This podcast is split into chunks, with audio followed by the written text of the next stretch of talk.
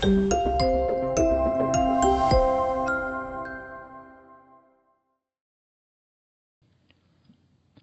家好，我是 Jason，欢迎收听这一集的相机王 Podcast。这一次更新呢，就是要跟大家聊最近 Canon 最新发表的 EOS R 八、EOS R 五十。这次 Canon 发表这两台无反，我觉得对 Canon 这个品牌来讲，算是意义蛮重大的。之前 Canon 在全片幅的无反啊，它的定位入门的部分有 RP 跟最早的 EOS R。然后后面又出了 R 五、R 六跟最高阶的 R 三，但是这几台相机，他们都还是会有一些些被消费者诟病的地方，比如说 R 五、R 六那时候出来就有录影过热的问题，然后最早的 EOS R 它是录影四 K 会有的裁切的问题，对，那 RP 就更不用讲，它一台它一台无反相机，但是它的录影功能。规格上没有做得很齐，所以主要就是买来拍照的一台全片幅入门无反。然后在呃去年年底 R 七跟 R 十还没有出来之前，那个时候 Canon 的入门无反是只有 EOS N 系列。对，那这个系统本身在呃某些部分啊，也就是有一些缺陷，比如说入门的 EOS N 五十这个系列，虽然说它非常的轻巧，然后有翻转荧幕，然后录影规格其实做的还算 OK 好。但它一样，四 K 那时候，不管是 M 五十一代还是二代，你只要录四 K，一样会有录影裁切的问题。你只能录就是 Full HD，哦，这个状况才不会有裁切的问题。然后没有裁切的是 EOS N 六二代，哦，可是这台它又早早就把它停产了，哦，因为它其实有把规格做出来，画质有到三千多万。但其实 EOS N 这个系统，它当初是为了比较轻巧而设计的，所以它整个系统其实镜头。可以选择的数量也没有很多，也就是说，如果你要长期在这个系统去使用，哦，能够让你就是买到的镜头选择就那几颗，那变成说可能还要看副厂那边，就算是进副厂副厂部分有资源的也只有 Sigma 哦，然后也是大概三三颗定焦镜头而已。也就是说，这个系统它本身在设计上就是针对入门者，所以它没有打算要。长期耕耘啊，所以在呃二零二二年底的时候就宣布把 EOS N 六二停产。那现在更明显了，直接出了一台 EOS R 五十。那这台 EOS R 五十就是为了要取代 N 五十的地位，非常的明显啊。那这个布局就让 Canon 整个区区域蛮完整的，就是说你只要在 EOS R 这个系统就可以买到入门、中阶、高阶，来顺应各个不同使用者的需求。那首先我们来聊一下 EOS R 八这台相机的一些特点。它是一台全片幅的机型啊。那它的外形部分其实跟 EOS RP 相当的接近，也就是说这台 R 八它外形上它还是设计的比较轻巧。那它的握感呢，深度还是算不错的，就是说把重量降下来，但是还是让你有不错的握持感。那它的内部呢？感光元件跟处理器这部分呢，它是采用跟呃 EOS R 六二代，那其实也蛮多人看到它使用 R 六二同一块感光元件啊，这些就非常的兴奋，因为它的售价呢看起来应该是还不错，它是一千，目前机身售价可能美金换算大概是一千四百九十九美金，那换算台币就大概四万五左右啊，所以这个价格跟。呃，之前早期的 EOS R 的价格蛮接近的，可是你光是看它的性能跟规格表现哦，其实就差蛮多的。哦，那可能真的要讲这台相机比较大的缺点就是它没有放机身防震。哦，那这是那个 Canon 刀法精准的地方，就说如果你需要有支援机身防震，就还是得买到 EOS R 六二代以上才会有机身防震。那如果你是以比如说拍照为主，然后录影只是算一个辅助的话呢，其实 U S R 八的这些重点规格它都有把它做出来。那包含录影的部分，它也是规格上都是从 R 六二所下放的，所以它可以录四 K 六十 P 的影片，并且不会有裁切，而且它是六 K 超裁成四 K，并且有支援 C Log，也就是说 R 六的部分只要是录影规格，它完全都都下放都有给。电子快门最快一万六千分之一秒，包含 R 六的那些 AI 智能侦测哦，比如说拍动物啊、拍飞机啊、拍车这种主体侦测的功能呢，主体侦测对焦的功能，它一样都有放。只是说这个规格它没有机身防震。如果对比到 Canon 跟尼康这两家的入门机型啊，尼康最入门的是 Z5，Sony 最入门的是 A7C。好，那这两台机器它本来都是有放机身防震的，所以我们说 Canon 刀法基准地方就在说，它其实在录影规格部分，它是赢过我刚刚讲这两台机型，然后包含对焦输出、性能表现，应该也都是赢过这两台机型。但是在最重要的规格机身防震，它把它拿掉，好，就变成说，如果你想要让这台相机它是拍照、录影，还有整体的均衡度都达到水准以上，那你就还是得选 EOS R6 二代。那接着我们来讲 EOS R50，看一下它有哪一些特点哦。啊，首先在外形的部分呢，它的外形大概比 R10 还要再小一点点，手把深度也是在更浅一点点，重量较 R10 轻大概五十克左右。哦，那从这边啊，你就可以大家去想象一下，它其实就是。呃，把之前的那个 M 五十那种轻巧的外形啊，一样把它用在 R 五十上面，那就是要做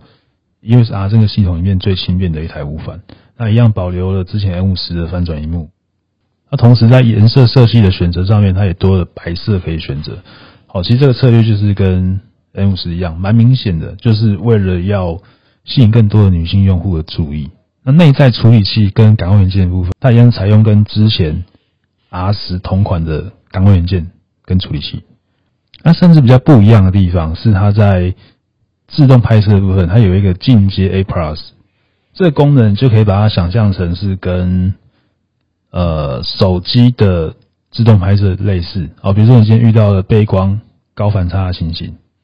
它就会自动去拍摄多张的照片，然后去合成成一张照片，让你直接得到一个比较满意的照片，而不用再去做。后置加工处理，好，这对于新手来讲，我觉得是一个比较亲民的设计啦。因为其实以过去单眼相机，或是开走到无反相机的时代，对一些入门者来讲，其实一直都没有特别的友善啊。有时候就是会觉得说，好像玩这种可以换镜头的相机，我就是非得要对摄影有一些了解。哦，对，曝光三要素要有一些了解。哦，但是实际上现在的一些新手朋友，他们并没有接触到所谓的底片时代或是数位相机的时代。对他们来讲，他们的第一台相机就是手上这台智慧型手机啊。所以他们对这些曝光概念，其实相对于过去的使用者来讲，可能会在摄影概念上面会再稍微单薄一点。那这一点对于品牌商来讲，就会是一个必须要补足的点了。如果你今天可以把使用相机这件事情变得跟使用相跟使用手机拍照是一样的简单哦，那可能就会吸引更多的呃入门使用者哦，因为毕竟你只要去提升到拍照画质，手机跟相机，尤其是这种感光元件体积落差这么大的状况之下，它画质本身就是有一定的落差。好，如果慢慢的消费者去体验去发觉到这一点呢，他们慢慢也会知道说哦，其实相机还是有它不可取代的一个重要性。然后跟 R 十一样，它一样具备了 AI 智能拍摄辨识主体的功能啊，比如说拍摄赛车、拍飞机、拍动物、鸟类，哦，它会在你的设定上面呢，你只要切换好，它就会自动去做到追踪跟自动对焦的部分。那我比较惊讶的是，它在 R 五十也去下放了呼吸效应补偿的功能，就是在录影的时候，如果这个镜头本身呼吸效应比较严重，哦，那你可以选择去。开启这个功能，它是利用一些画面的裁切，好让这个就是拉风箱，就是呼吸效应的情形呢，可以稍微有所改善。再就是针对直播主，它也提供商品优先对焦的功能。这个功能最第一个出来的是 Sony 的 ZV-E10。哦，那时候针对一些直播主网红来讲，他要介绍商品，他会把商品拿在手上呢，他就优先对焦到商品上。那些 R50 上面也看到这个功能，然后一样去支援。到串流的部分，然后包含可以拍摄呃新的直幅的影片，九比十六的或是一比一的。然后最长的录影时间呢，它还把它拉长到一个小时。这个部分就跟之前的尼康 Z30，它也是把它的录影时间改成无限制，哦，直接录到没电为止，或者是说你录到四 K，有可能在分钟数大概在三到四十分钟的时候出现过热的问题。哦，但是这些对一般的使用者来讲，我觉得都已经是相当够用的。那接着跟大家说明一下，R50 跟 R10 在规格上究竟有什么样的差异？那刚才已经有讲到，它在感光元件跟画素、对焦性能这些啊，基本上没有什么太大的差别。那唯一有的差别就是说，EOS R10 它毕竟是一个中阶的机型啊，所以它还是有保留的，可以去调整追踪灵敏度跟对焦的加减速度，你可以去做调整，因为你的拍摄需求去做对焦加速或者减速，还有灵敏度，它都可以去做微调。那 R 五十它就没有这样的微调的功能。那另外一个差异，这个是我觉得比较奇怪的，就是入门的 R 五十啊，它的闪光灯同步速度居然可以到两百五十分之一秒。那这个差别其实是应该算是 Canon 有史以来第一次出现的吧？因为过去来讲啊，只要是入门的机型，其实快门最快同步速度大概都是一百六十分之一秒。左右，然后只有高阶的机型才会有两百五十分之一秒的闪闪光灯快门同步速度。然后这一次 R 五十反而具备了两百五十分之一秒的闪灯同步速度，反倒是 R 十只有两百分之一秒。再来是连拍速度的差别啊，R 五十是每一秒可以十五张的电子快门，十二张的机械快门；R 十是每秒二十三张的电子快门，十五张的机械快门。这样的差异啊，我觉得对入门者来讲，甚至一些专业用户来讲，我觉得都没有太大的差别。那录影规格上比较大的差别是，R 十可以录制四 K 六十 P 的画面，哦，那 R 五十最多只能录制四 K 三十 P 的画面。哦，但是要留意一点哦，R 十它如果使用四 K 六十 P 的时候，它其实是会有画面裁切的，它也是必须在四 K 三十 P，哦，才会得到没有裁切的画面。所以意义上来讲，其实两者的录影规格并没有差太多，只是说差别在 R 十可以加开一个六十 P，好，但是它变成要拍摄特写。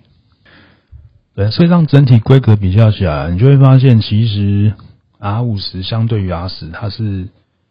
似乎更相对更具有竞争力的。哦，尤其是对一些入门者来讲，我刚刚讲这些规格上的差异性啊，其实对入门者来讲，几乎可以说感受不到差别。然后 R 五十单机身的售价大约是在六百八十块美金啊，那这个价格如果换算台币，大约是在两万到两万二之间单机身。如果是 Kit 的，它大概是在两万两万七左右，两万五到两万七左右。好，所以这个定价也是真的蛮聪明的，因为这个大概就是之前 N 五十的定价，但是相对比起来，这两者的性价比天差地远，因为。R 五十是完全是用全新的感光元件跟处理器，好，所以这两者几乎是无没得比的。所以如果说看到这样的规格啊，真的是 EOS N 这个系统，虽然 N 五十二好像还没有释出停产的讯息啊，但我觉得如果你有听到现在这个节目，或是看到这个相机的规格，基本上真的不用再去考虑 EOS N 这个系列的，我可以直接考虑 R 五十以上的 EOS R 机型。那我个人看完了 R 五十跟 R 八这两台相机的规格，然后跟简单看的一些网红的评测之后呢，我的心得就是说，今年对于 Canon 来讲，它的 EOS R 系统啊，可以说是相当的完善了，主要针对相机的部分啊，因为不管是全幅、APS-C 都有入门、中阶、高阶的机型可以选择。那对于 Canon 来讲，它接着需要补的就是中低价的 RFS 镜头群。哦，那这个部分我觉得相当重要，是因为如果你要强势，其实入门机一直都是对于 Canon 来讲强势的利器。像过去的 EOS M50，还有更早期的单眼时代的呃六百 D 到八五零 D，哦，这类的机型一直都是 Canon 抢视非常好的一个武器啊。对，那现在对于 R F R F S 镜头来讲，因为它现在可以用的镜头实在是太少了哦，毕竟它是 A P S C 的专用镜头。那现在好不容易这个 A P S 相关的 R 七、R 十、R 五十已经健全了，那再就是镜头群有没有相对应的推出来？哦，比如说一些比较实用的呃，比如说大光圈镜头哦，比如等效于五十 mm 的，比如说三十五 mm 一点八的，或是二四一点八这样的一个大光圈镜头，哦，包含一些 APS-C 专用的微距镜头，哦，如果都有把它推出来，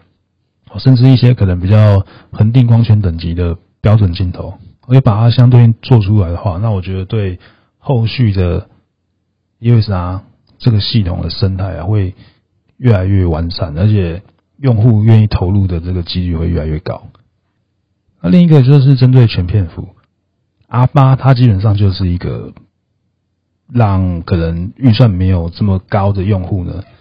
可以买到的一个机型。哦，那你可能必须要去有所取舍。那你既然会选 R 八，就是你已经牺牲掉了机身防震。那省省掉这个机身防震的预算呢，或许就可以多买一颗定焦镜头嘛。比如说过去单眼时代就会有呃 EF 五十一点八，那当然现在 RF 已经有五十一点八了啦。那可能再来就是呃三五一点八、二四一点八、八五一点八。这几颗镜头都是对一些中阶用户来讲啊，会觉得相对实用的一个选择哦，因为毕竟不是每个人都出钱买得起 L 镜啊，包含 Sony 也是啊。Sony 竟然有剧院系统，那它还会有一个狙镜，狙镜就是让这些中阶用户有的选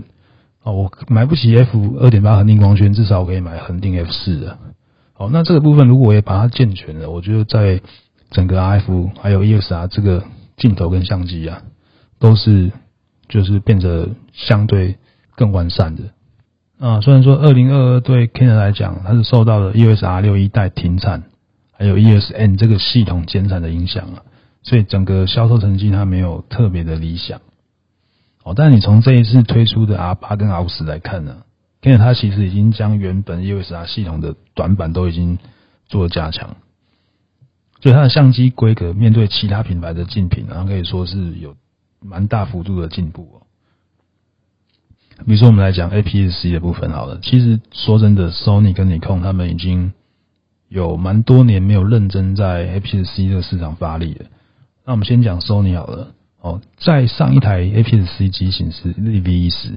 然后更不用讲说 ZV-E10 的感光元件是从 A6400 来下放的，你就知道 Sony 它有多久没有去研发新的 APS-C 的处理器、感光元件、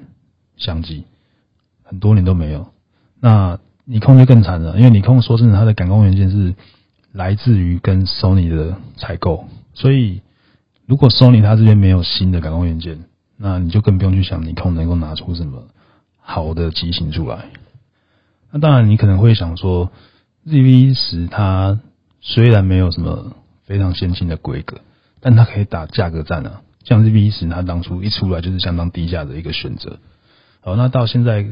诶，R 五十出来，ZV-10 再做一波降价，是又可以再撑一阵子。哦，但我觉得这是比较不健康的啦，因为其实对消费者来讲，其实还是希望说厂商可以有一些良性的竞争啊，你就是一样拿出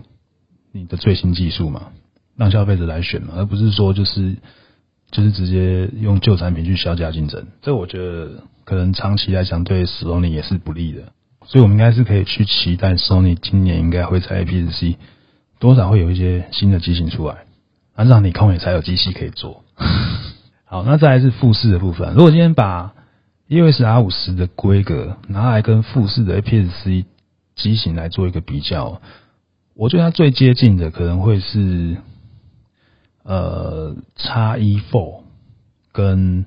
ST 三十二代这两个机型中间。哦，那你真的要去细比规格，其实并不完全一样啊。但是主要是这两台机器它也都是有观景器，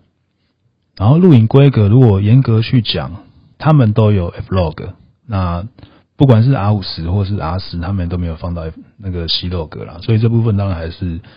规格上来讲是富士小赢一些。但如果你今天去比到的是影像处理器跟感光元件，Canon 是用全新的感光元件跟技术，所以这部分其实。Canon 是有优势的，然后再就是性价比的部分了。它的定价其实也比我刚刚讲的这两个机型还要再来来的低一些哦。哦，所以说这就又回到了可能大概五年前吧，那个时候 EOS M 五十刚出来强势的那时候，它的它的销售策略也是蛮接近，只是说现在这一次 R 五十的性能又更加强悍了，所以对富士来讲，其实应该也是会有不小的压力啊，因为。终于有一个就是真的认真在 APS-C 上面发力的一个品牌，要跟他做竞争的。那有的人可能会想说，可是 R 五十跟 R 十它的外形跟富士其实蛮蛮大不同的。富士它就是走一个文青路线，都、就是走一种复古底片的路线，所以就外形来讲，当然这就比较见仁见智一点了。Canon 来讲，我也觉得它比较在入门是主打女性用户，偶尔还是会听到，以前就会听到一些女生喜欢 EOS M 五十它的哦这种造型跟翻转幕，然后也都有白色的选择。哦比较像是 Canon 这种风格的相机啊，所以整体来说，我还是觉得这次 Canon 有走回到以前，就是拿出它拿手的产品布局，哦，然后跟他精准的刀法，对于市场的预判啊跟布局啊，这一直都是 Ken 的强项。好，所以二零二三年，我觉得整个无反市场的竞争会蛮精彩的。好，那今天的节目就到这边告一段落。啊，如果你有一些想法，也欢迎在我们的 iTunes 上面。留言让我知道，好，我们下期见，拜拜。